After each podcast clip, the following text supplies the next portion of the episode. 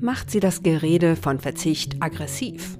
Dann vertreten Sie vielleicht auch die Position, wenn ich nur das Wort Degrowth höre, höre, dass die deutsche Wirtschaft für das Klima schrumpfen soll, raufe ich mir die Haare.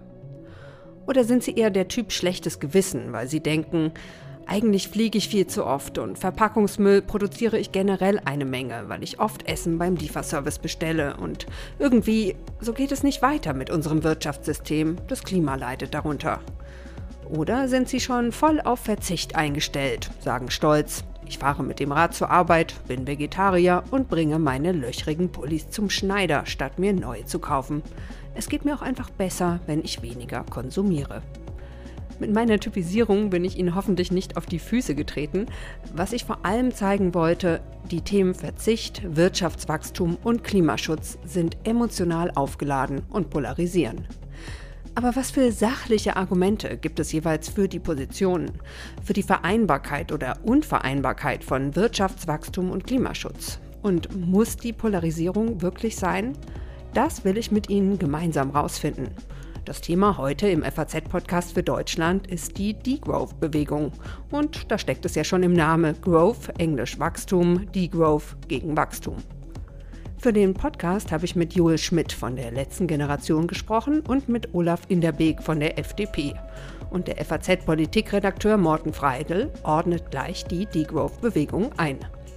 Heute ist Dienstag, der 4. April 2023. Mitgearbeitet haben Ann-Sophie Herzner, Kathleen Shaw und David Brucklacher. Mein Name ist Angelika Fey. Schön, dass Sie zuhören. Wachstumskritik kommt aus verschiedenen Richtungen, aber besonders vertreten ist sie bei den Klimaaktivisten, zum Beispiel von Fridays for Future oder bei der letzten Generation. Da macht auch Joel Schmidt mit. Er kümmert sich Vollzeit um Öffentlichkeitsarbeit und er hat seine Position mir gegenüber so formuliert. Ich würde erstmal sagen, dass Verbrauchssteigerungen und Klimaschutz miteinander unvereinbar sind. Und ich denke, wenn wir uns ehrlich machen, wenn wir wirklich den Verbrauch an Energie, an Ressourcen, an, an Fläche reduzieren, dann wird sich das auch irgendwie aufs Bruttoinlandsprodukt auswirken und dann wird dieses höher, schneller, weiter Wachstum äh, so nicht weitergehen. Also sowas wie Degrowth, also was ja Wachstumskritik ist, das sei aber kein Selbstzweck, sondern Notwendigkeit, hat er mir noch gesagt. Ja, also wenn Klimaschutz auch mit Wachstum ginge, wäre das okay, aber es geht eben nicht. Und mich interessiert jetzt, was steckt hinter dieser Argumentation und wo liegen hier auch die Tücken? Das kann ich jetzt mit dem FAZ-Politikredakteur Morten Freidel besprechen. Hallo, Herr Freidel. Hallo. Herr Freidel, Sie recherchieren ja schon länger zu den Wachstumskritikern und haben auch erst kürzlich in der Frankfurter Allgemeinen Sonntagszeitung die Titelgeschichte zu dem Thema geschrieben. Was interessiert Sie daran? Ja, das ist ein persönliches Motiv. Also viele in meinem Bekanntenkreis äußern natürlich auch Sorge über den Klimawandel.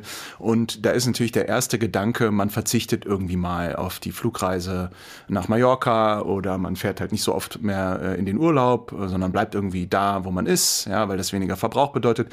Und da ist es dann natürlich ein leichtes, den Schluss zu ziehen, warum machen wir das nicht eigentlich zum Programm für alle und verzichten alle mal ein bisschen mehr und schon haben wir diese, ähm, haben wir den Klimawandel im Griff. Aber das ist, glaube ich, ein sehr gefährlicher Gedanke, vor allen Dingen, wenn man es global betrachtet. Also in Deutschland haben wir vielleicht, haben viele vielleicht genug, ja. Und viele haben das Gefühl, ach, warum soll ich mich noch abstrampeln äh, für diesen oder jenen Erfolg oder noch für irgendein großes, dickes Auto? Ich habe doch eigentlich alles, was ich zum Leben brauche. In einem so reichen, wohlhabenden Land wie Deutschland mag das gerade noch angehen, ja. Aber wenn man sich das weltweit betrachtet, wenn man sich nur mal anguckt, was in China los ist, was in Afrika los ist, was in den Ländern des globalen globalen Südens los ist. Da leben unglaublich viele Menschen in der Armut, die gerade dieser Armut entkommen. Und die werden dafür alles tun, dieser Armut zu entkommen. Das heißt, das wirtschaftliche Wachstum in diesen Ländern ist vorprogrammiert. Das wird es geben. Und wenn diese Länder vor die Wahl gestellt werden, ob sie Klimaschutz machen wollen oder wachsen wollen, dann werden sie sich für das Wachstum entscheiden. Das bedeutet, sie werden Kohlekraftwerke bauen, sie werden Gaskraftwerke bauen, sie werden das in irgendeiner Form antreiben, dieses Wachstum. Und wenn wir also glauben, dass das global betrachtet funktioniert, äh, unterliegen wir einem ganz, ganz großen Irrtum. Der ähm, grünen Politiker Ralf Füchs hat gesagt, wenn, wenn Klimawandel und Wachstum nicht miteinander vereinbar sind, dann können wir den Planeten abschreiben. Dann ist die, dann ist die Erde sowieso verloren. Und da würde ich ihm leider recht geben. Hm. Und Joel Schmidt von der letzten Generation hat mir aber halt gesagt, dass es einige Branchen gibt, die nicht in dieser Größe werden fortbestehen können. Zum Beispiel die Flugbranche oder Automobilkonzerne. Jetzt ist es ja so, dass in Deutschland gerade an der Automobilindustrie ja wahnsinnig viele Jobs dranhängen. Und wenn man das jetzt so umsetzen würde, wie er sich das vorstellt, ich frage mich, was wären denn dann die gesellschaftlichen Folgen jetzt mal in Deutschland? Naja, also ich kann das jetzt in äh, drastischen Bildern äh, äh, ähm, ausmalen und kann natürlich sagen, klar, diese Leute, wenn man das in ein politisches Programm umsetzt und diese Leute dazu zwingt, dass sie dort nicht mehr arbeiten können, dann werden die natürlich arbeitslos. Das ist das eine, ja. Ja, aber er sagt jetzt, ähm, die werden gar nicht arbeitslos, sondern die können dann andere Jobs machen. Ich habe ihn das auch gefragt. Ich denke, dass wir in der Situation sind, in der wir einen realen Mangel an Menschen, die arbeiten haben. Sprich, niemand muss Sorge haben, keine Arbeit zu haben. Wir brauchen so viele Arbeitskräfte, um Photovoltaikanlagen aus, auf Dächer zu schrauben, um Moore zu renaturieren. Genau, also ich habe mich gefragt, aber wollen das die Menschen denn überhaupt? Vielleicht wollen die ja lieber ihren Job in der Automobilindustrie haben, als eine Umschulung zu machen und dann auf Dächer zu klettern. Ja, ich weiß jetzt auch gar nicht, ob man äh, eine Ausbildung dafür braucht, um ein Moor zu naturieren. Also ich glaube, da braucht niemand eine Ausbildung. Also wenn er möchte, dass irgendwelche Mechaniker ein Moor naturieren, dann kann er den, den Spaten in die Hand drücken und denen erklären, wie es geht, ja. Also insofern, das ist auch genau das Problem. Das ist natürlich eine gigantische Vernichtung von technischem Wissen, die über Jahrzehnte, das über Jahrzehnte aufgebaut worden ist. Und es ist eines ist, glaube ich, ganz wichtig. Diesen Zusammenhang darf man da nicht vergessen. Klimaschutz funktioniert in Deutschland, weil wir Geld haben. Mhm. Mit diesem Geld können wir zum Beispiel Offshore-Windparks bauen. Man macht sich keine Vorstellung davon, wie kompliziert sowas sieht ja so easy aus. Dann sind irgendwelche Windräder im Nord, äh, in der Nordsee, die drehen sich halt. Ja, denkt mhm. man sich, gut, kann jeder. Aber dafür müssen gigantische Fundamente aus Beton in, in das Meer reingestellt werden. Dann muss man Kabel da verlegen, damit der Strom ans Land gebracht wird. Dann müssen die regelmäßig gewartet werden. Das ist ja Salzwasser, das korrodiert diese Anlagen. Also dafür ist ein unglaubliches, also eine unglaubliche Investition, die da nötig ist. das muss man erstmal haben, dieses Geld. Das haben wir jetzt, weil wir eine prosperierende Wirtschaft haben, weil es genug Unternehmen gibt, die Interesse daran haben, diese, diese, diese Windparks zu bauen.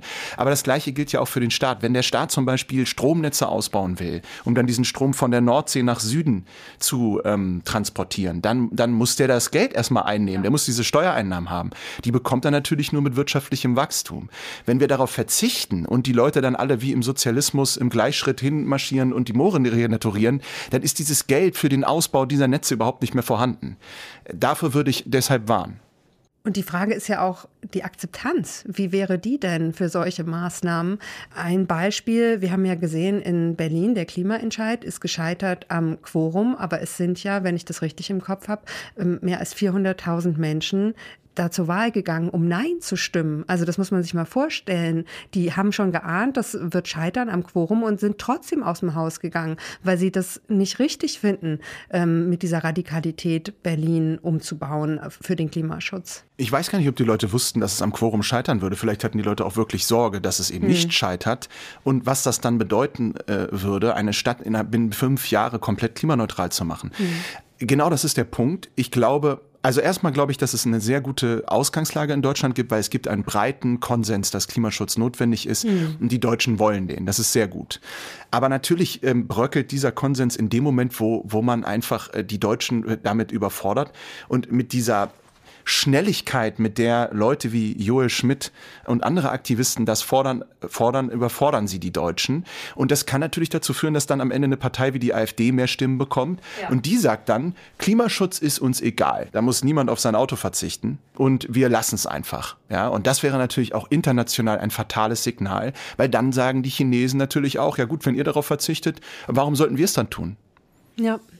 Jetzt würde ich gerne erstmal nochmal weggehen von der Wirtschaft ähm, insgesamt zum Verhalten des Einzelnen. Sie haben es ja selber vorhin gesagt, in Ihrem Freundeskreis beobachten Sie das. Die Bereitschaft zum persönlichen Verzicht, die, die steigt ja. Und jetzt ist ja aber die Frage, ist das nicht sogar notwendig und muss dieser persönliche Verzicht nicht auch mit gesetzlichen Verboten durchgesetzt werden? Oder klappt es eben doch, dass wir den Verbrauch ähm, auch durch einen steigenden CO2-Preis und dann eben in der Folge die steigenden Preise für Konsumgüter, für Benzin und so weiter ähm, einschränken? Und genau diese Frage, brauchen wir Verbote? Das habe ich auch Joel Schmidt gefragt. Solange wir probieren, alles an Klimaschutz über Geld zu machen, sprich über höhere Preise, werden sich die reichen Menschen dieses Landes immer freikaufen können. Und wir brauchen irgendeinen Mechanismus, der das Ganze beschränkt, beispielsweise den Energieverbrauch.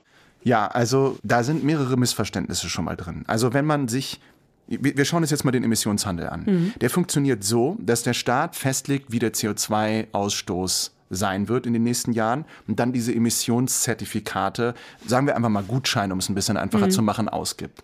Natürlich ist es so, dass Reiche mehr Geld haben, sich solche Gutscheine zu kaufen. Die kommen also eher in den Genuss, irgendwo hinzufliegen. Aber die können irgendwann auch nicht mehr fliegen, weil es dann einfach keine Gutscheine mehr gibt. Das mhm. heißt, der CO2-Ausstoß bleibt dann so wie festgelegt. Das mhm. ist schon mal das, erste Missverständnis. Und das zweite Missverständnis ist, Joel Schmidt zielt ja hier darauf ab, dass das ungerecht sei. Mhm. Aber dieser CO2-Preis, den der Staat einnimmt, das ist ja ein künstlicher Preis. In Wahrheit wäre Kerosin ja günstig. In Wahrheit wäre das ganze Gas und, und die Kohle, die man verbraucht, günstig, mhm. weil die ist einfach in der Erde, die muss, Erde muss man nur rausbaggern. Der Preis, äh, der, der Staat bepreist die künstlich und dieses Geld, was er einnimmt, kann er natürlich auch umverteilen. Das heißt, er kann es nehmen, diese Steuereinnahmen, und Leuten, die wenig Geld haben, aber die vielleicht auch einmal im Jahr in den Urlaub fliegen wollen, dieses Geld dann auszahlen. Dann können sie es für die Dinge nutzen, äh, die sie gerne tun würden. Das heißt, es ist ein sehr, sehr wirkungsvolles Instrument. Das sagen auch fast durch die Bank alle Klimawissenschaftler, mhm. die sich mhm. damit befassen. Das muss man sich einfach mal klar machen. Mhm. Herr Schmidt argumentiert hier gegen den wissenschaftlichen Konsens und zwar mhm. maximal.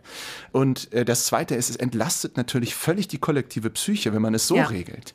Weil wenn die Leute einfach dafür bezahlen müssen dann, und, und dann sagen, ah, dann kaufe ich mir jetzt ein Elektroauto und dann muss ich nicht mehr so viel für mein Öl bezahlen, äh, für mein Benzin bezahlen, dann fühlen sie sich auch noch clever weil sie jetzt ja Geld sparen und nicht gegängelt, weil man es ihnen verboten hat. Wenn man immer sagt, du darfst dir dieses Auto nicht mehr kaufen, wir verbieten dir jetzt äh, den Mercedes, dann fühlen sie sich äh, eingeschränkt und dann, dann werden sie wütend. Und genau das Gleiche sieht man jetzt ja auch bei der ganzen Diskussion mit der Gas- und Ölheizung. Und man muss überall reingehen und jedes einzelne Ding dann verbieten. Und das kann nur scheitern. Und man hat auch dann nicht das Geld. Man hat ja dann nicht die Steuereinnahmen, wenn man es verbietet. Man verzichtet ja dann auf den Emissionshandel. Und noch eine Sache. Die grundsätzliche Idee von Degrowth basiert immer auf dem Gedanken, dass Energie zu wenig verfügbar ist und deswegen muss man sie zuteilen.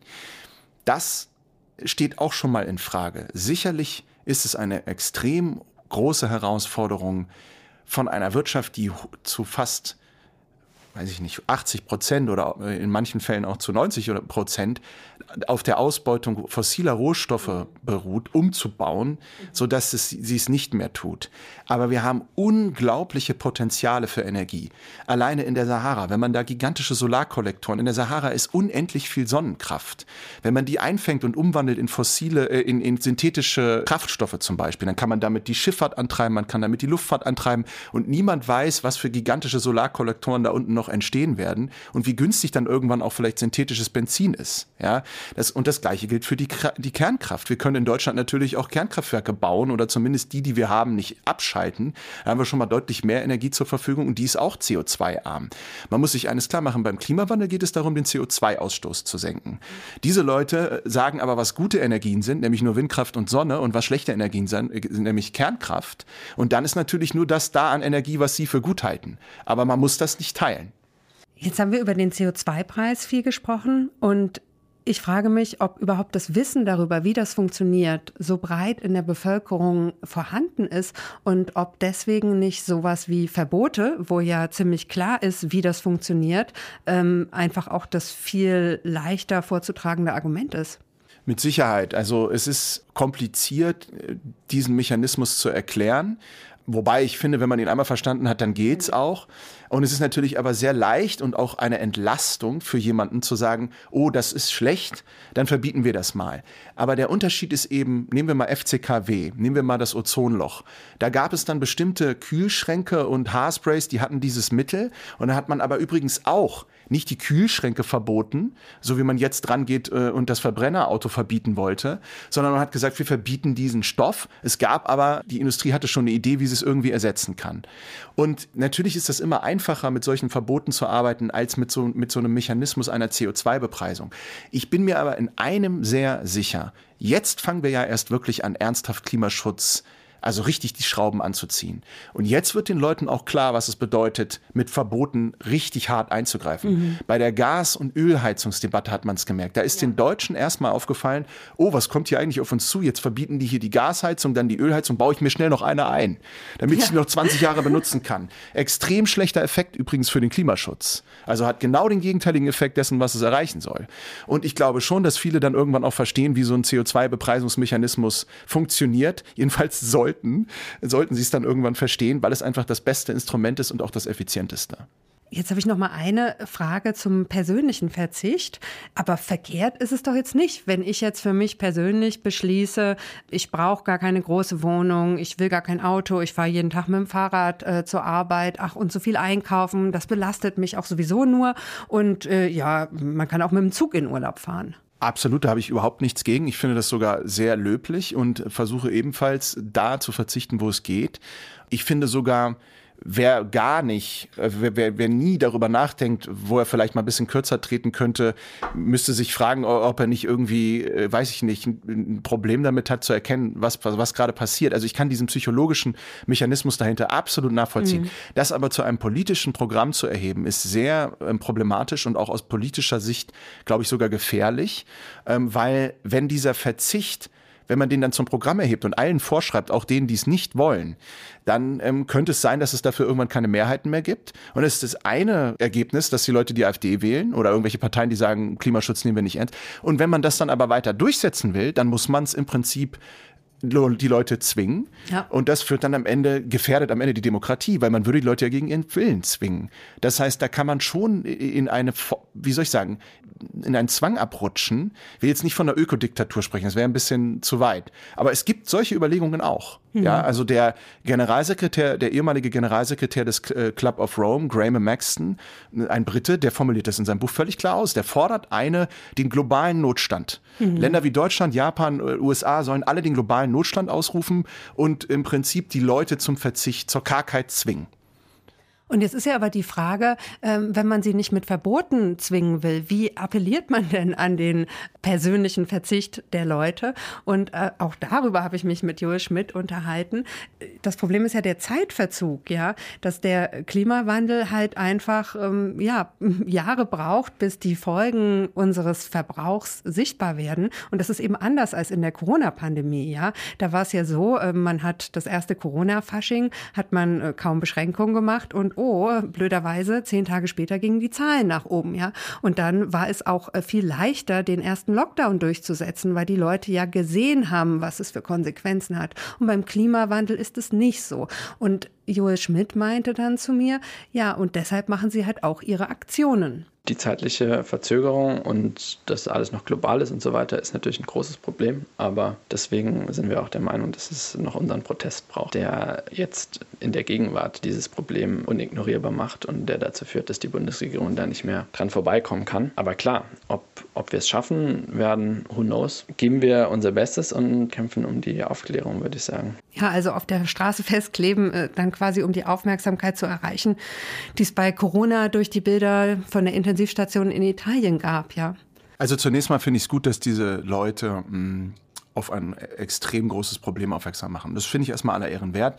Jetzt finde ich nicht, dass die die richtigen Mittel wählen, aber ich finde es erstmal gut, dass sie sich dafür einsetzen. Ich habe allerdings ein Problem damit, wenn, wenn immer von einer Klimakrise zum Beispiel gesprochen wird, mhm. das sagen die ja oft. Also eine Krise bezeichnet etwas im medizinischen Bereich, da erreicht die Krankheit ihren, ihren Scheitelpunkt und da entscheidet sich jetzt, wird der Mensch irgendwie gesund oder wird er von dieser Krankheit dahingerafft. Das ist die eigentliche Definition. Wenn man jetzt eine Krise beim Klima herbeiredet, dann dann ist das, dieses, dieser, dieses Problem des Klimawandels wird uns die nächsten 100 Jahre oder 50 Jahre mindestens noch begleiten. Und in diesen 50 Jahren werden wir eine Menge zu tun haben, um uns A daran anzupassen, um B den Ausstoß maximal zu senken, um einfach das irgendwie hinzukriegen, dieses Problem anzugehen. Das heißt, das geht nicht im, im Morgen weg, aber mit, ähm, mit dem Wort Krise ähm, erzeugt man natürlich einen Handlungsdruck, der im Hier und Jetzt absolut groß ist. Aber ich glaube, damit ermüdet man nur ja. große Teile der Bevölkerung. Also ich glaube, die Leute können irgendwann, nehmen sie es nicht mehr ernst. Und das wäre dann ja auch total fatal, wenn man dann überhaupt nicht mehr die Notwendigkeit sieht, dann wirklich was zu tun, weil ständig so übertrieben davor gewarnt wird. Und das Zweite ist auch die Transformation Transformation der Wirtschaft, das ist, eine, das ist ein Marathon, das ist eine mhm. Langstrecke, das wird lange dauern. Wir können nicht, äh, wie die suggerieren, von heute auf morgen mit dem Pfeilbeil irgendwie den Ausstoß auf Null senken. Das könnten wir natürlich, aber es würde zu massiven Verwerfungen führen. Wir müssen schon äh, der, der Industrie, und das erreicht eben dieser CO2-Preis, der dann auch signifikant ansteigen wird und der den Handlungsdruck erzeugen wird. Aber man muss den Leuten natürlich schon ein bisschen Zeit geben, sich dann anzupassen. Sonst wirkt es überhaupt nicht. Sonst zerstört man einfach mutwillig bestimmte Wirtschaftsbereiche. Und dann glaube ich, dass es mit dem Klimaschutz in Deutschland noch, um den Klimaschutz in Deutschland noch viel schlechter bestellt ist. Ja, Herr Freidel, vielen Dank für Ihre Einschätzung. Vielen Dank für das Gespräch. Ich danke Ihnen. Wie funktioniert der CO2-Preis und bringt er mehr als Verbote? Im Gespräch mit Morten Freidel ging es eben schon darum. Genauer diskutieren will ich das Thema jetzt aber mit Olaf Inderbeek. Er ist der klimapolitische Sprecher der FDP-Fraktion. Und mich interessiert natürlich auch, wie die FDP das Thema Klimaschutz generell angehen will. Erst letzte Woche wurde unter anderem darüber ja lange in der Ampel diskutiert. Hallo, Herr Inderbeek. Hallo, Frau Fey. Jetzt äh, interessiert mich als erstes mal, äh, sind Sie ein Klimaschützer? Selbstverständlich. Also äh, nicht nur privat und persönlich versuche ich natürlich so klimagerecht wie es geht, irgendwie, wie es auch mein Job so mit sich bringt, äh, zu leben. Auf der anderen Seite setze ich mich natürlich 24-7 eigentlich dafür ein, gute Bedingungen gegen den Klimawandel zu organisieren. Und wie wirkt sich das aus, wenn Sie sagen, Sie machen das auch im Privaten? Also verzichten Sie selbst auf Dinge wegen des Klimas, auf Flugreisen? Ich weiß es nicht. Ähm, haben Sie den SUV vor der Tür stehen? Vegetarier? Was Sie uns da erzählen möchten? Also Vegetarier bin ich nicht, äh, das muss ich dazu sagen. Ja, einen SUV haben wir vor der Tür stehen, aber auch nur noch einen. Wir hatten äh, schon drei Fahrzeuge. Damals vor meiner Zeit im Bundestag in unserem Haushalt, weil hier drei erwachsene Menschen leben. Und äh, das haben wir sozusagen jetzt auf einen runtergeschraubt, kommen damit wunderbar hin und warten jetzt, bis wir irgendwann dieses Auto wechseln können oder bis es sich anbietet, um es dann auch zu ersetzen gegen alternative Antriebe. Aber insgesamt versuchen wir nicht zu verzichten, aber sehr bewusst zu leben. Okay, also ist ja auch immer die Frage, was man als Verzicht empfindet. Ne? Also bei Ihnen hört es sich jetzt so an, als ob Sie äh, schon auf die zwei weiteren Autos verzichten, aber es fühlt sich eben nicht so an. Genau, weil das ist einfach ohne weiteres zu organisieren, genauso mit Ihrem Plastik im Umfeld. Sie können einfach darauf achten, indem Sie weniger Plastik einkaufen. Äh, Sie können natürlich in der, die Kreislaufwirtschaft unterstützen, indem Sie Ihren Müll anständig sammeln. Äh, das sind alles Sachen, die dem Klimaschutz insgesamt nützen. Und so eine Verhaltensänderung, wie Sie sie dann in den letzten Jahren bei sich und Ihrer Familie auf den Weg gebracht haben, äh, wie wollen Sie die denn bei anderen erreichen? Ja, indem man einfach anreizt, indem man anreizt durch verschiedene Systeme. Das müssen keine generellen Verbote sein, wie Sie es gerade schon mal erwähnt haben. Das sind Anreizsysteme wie beispielsweise ein Emissionshandel, in dem Produkte, die schädlich sind fürs Klima, wie fossile Energie, einfach dann auch teurer werden oder das, das Gut sozusagen rarer gemacht wird, um es gegen innovative andere Möglichkeiten zu ersetzen. Ja, Sie haben es schon angeschnitten, der Emissionshandel und der CO2-Preis. Würden Sie uns das einfach nochmal erklären, wie das funktioniert? Ja, wir haben eine ausgerechnete Menge von Wissenschaftlern, von Instituten, von Industrievertretern etc., die sich festgelegt haben, welches Cap, also welche Grenze brauchen wir, um verschiedene Klimaschutzziele in den nächsten Jahren zu erreichen. Und äh, danach werden Zertifikate vergeben. Und diese Zertifikate werden immer weniger. Und dadurch, dass es immer weniger Zertifikate gibt, werden diese natürlich über den Markt immer teurer. Und wenn ich irgendwann keine Zertifikate mehr habe, dann ist das Produkt halt so teuer, dass es sich überhaupt nicht mehr lohnt einzusetzen. Wir erleben das zurzeit sehr stark an der Energie oder auch ganz speziell an unserer Kohleenergie. Wir verfeuern im Moment wieder aufgrund der Versorgungssicherheit sehr viel Kohle. Das heißt, es werden sehr viel Zertifikate verbraucht. Und wenn diese Zertifikate verbraucht werden, wird es sich irgendwann nicht mehr rentieren, äh, Kohle zu verstromen. Ja, Sie haben jetzt gerade schon gesagt, bei uns ist das so mit der Kohle. Also, dann ist meine Frage, wie ist denn generell der aktuelle Stand in Deutschland? Also, wo gilt die CO2-Bepreisung schon? Die CO2-Bepreisung äh, gilt auf äh, Energie und Industrie. Äh, zurzeit. Also Industrie heißt wie äh, Stahlindustrie etc., äh, Chemieindustrie, äh, Zementindustrie, die müssen also wirklich äh, Zertifikate kaufen und äh, sind natürlich auch die ersten gewesen, die dann natürlich auf dem Pfad der Transformation eingegangen sind, weil es für sie natürlich unglaublich wichtig war, weiter produzieren zu können. Und äh, jetzt haben wir einen sozusagen neuen EU ETS 2. Ich will das übersetzen. Das ist äh, der europäische Emissionshandel 2. Da sind dann ganz gezielt gemeint Gebäude, der Verkehr etc., der durch, der dadurch im Markt angepreist wird. Und wir haben einen dritten, äh, quasi schwachen Emissionshandel. Das nennt man Bundesemissionsgesetz. Das ist das BEHG. Das soll nach unserer Überzeugung auch zu einem nationalen Emissionshandel umgewandelt werden, weil wir da im Moment nur eine Besteuerung auf bestimmte äh, Formen haben. Und das möchten wir schon ganz gerne in einen Emissionshandel überführen, damit wir diesen dann irgendwann mit dem europäischen Emissionshandel zusammen vereinen können, damit wir in Europa praktisch gleiche Bedingungen für alle haben. Ich glaube, vielen Menschen ist es gar nicht klar, wie sich das für sie schon im Alltag auswirkt. Denn es ist ja jetzt nicht so, dass ich, Angelika Fey, mir so ein Zertifikat kaufen muss und dann habe ich mein persönliches Kontingent. Dann das regelt sich ja über das, was ich dann eben bezahlen muss für zum Beispiel meine Energie oder mein Benzin, oder? Also ich habe jetzt beispielsweise einen Freund gehabt, der hat sich ein neues Elektroauto äh, gekauft und äh, der war ganz verwundert, dass er ein Zertifikat mitgeliefert kriegte, ah, okay. was er eigentlich verkaufen kann. Also da merkt man es dann äh, schon sehr stark, aber nicht jeder kauft sich jetzt gerade ein Elektroauto. Wo wir es aber merken, ist natürlich auch die gestiegenen Preise an der Tankstelle. Wenn wir beispielsweise Emissionsverschärfung haben oder Zertifikatsverschärfung haben, dann wird einfach auch der Kraftstoff an den Tankstellen Tankstellen teurer. Das merkt man dann schon. Also das heißt, die CO2-Bepreisung, die gilt jetzt schon für den Verkehrssektor, mhm. für die Autos, für Benzin. Aber ich frage mich, ob das ausreicht jetzt im Verkehrssektor. Also zum Beispiel Ottmar Edenhofer, der Direktor des Potsdam Instituts für Klimafolgenforschung, hat vor zwei Wochen im Interview mit der FAZ äh, gesagt, ich lese das mal vor, Benzin und Diesel sind heute inflationsbereinigt billiger als 2012. Kein Wunder, dass die Leute kaum sparen. Ja, reicht das also aus, die CO2-Bepreisung, um jetzt eine Verhaltensänderung zu bewirken? Ja, sie wird ausreichen. Sie wird uns auch ganz sicher zu den Zielen bringen, die wir haben, auch im Verkehr, weil wir auch in den nächsten Zeiten immer weniger Zertifikate haben werden. Wir haben natürlich durch die Europäische Union sehr zärtlich mit dem ganzen Emissionshandel angefangen. Wir haben ihn langsam von unten nach oben gefahren. Nur jetzt nimmt er langsam Geschwindigkeit auf und wird in den nächsten zehn Jahren natürlich auch neue Höhen erreichen. Wir haben im Moment einen Zertifikatspreis von ungefähr 100 Euro für eine Tonne CO2, die emittiert wird. Also man muss praktisch 100 Euro aufwenden, um eine Tonne CO2 emittieren zu dürfen.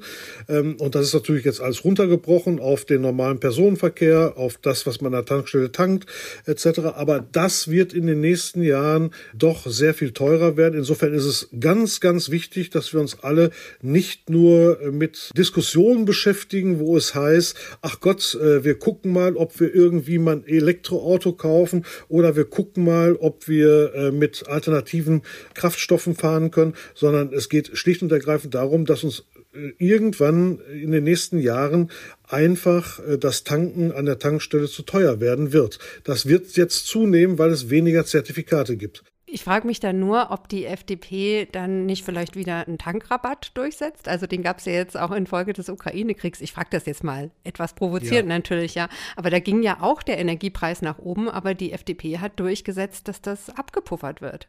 Naja, nicht nur die FDP hat durchgesetzt, sondern die gesamte Koalition. Also das gehört zur Ehrlichkeit dazu. Die Koalition hat ja nicht nur das 9-Euro-Ticket für den ÖPNV durchgesetzt, was ja jetzt heute äh, sehr erfolgreich in das 49-Euro-Ticket gestartet ist, sondern wir haben dann praktisch im selben Schluss auch einen Tankrabatt beschlossen. Ob man das heute noch mal machen würde, also ich als Klimapolitiker hätte davon abgeraten, aber äh, die Regierung hat sich dafür entschieden, was sicherlich richtig war, äh, weil die Menschen halt wirklich Angst um ihre Einkommen hatten und das zu Recht zu der Zeit. Mhm. Herr Inderbeek, ich danke Ihnen für das Gespräch. Frau Fey, ich bedanke mich sehr. Die Transformation der Wirtschaft für den Klimaschutz ist ein Marathon, hat mein FAZ-Kollege Morten Freidel gesagt. Ich habe mich heute bemüht, die Argumente gegen Wirtschaftswachstum sachlich zu diskutieren und zu fragen, wie der CO2-Preis beim Klimaschutz denn helfen kann. Morgen spricht mein Kollege Felix Hoffmann mit der NATO-Expertin Stefanie Babst über Finnland, das neueste Mitglied im Verteidigungsbündnis, und darüber, was sonst noch wichtig war beim Treffen der Außenminister der NATO-Mitgliedstaaten. Ich sage erstmal vielen Dank fürs Zuhören.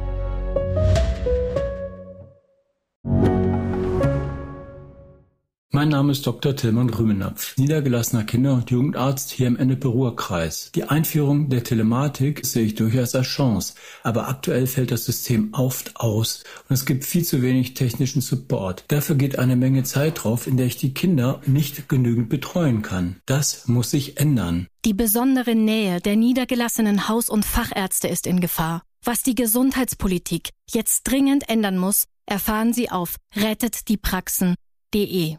you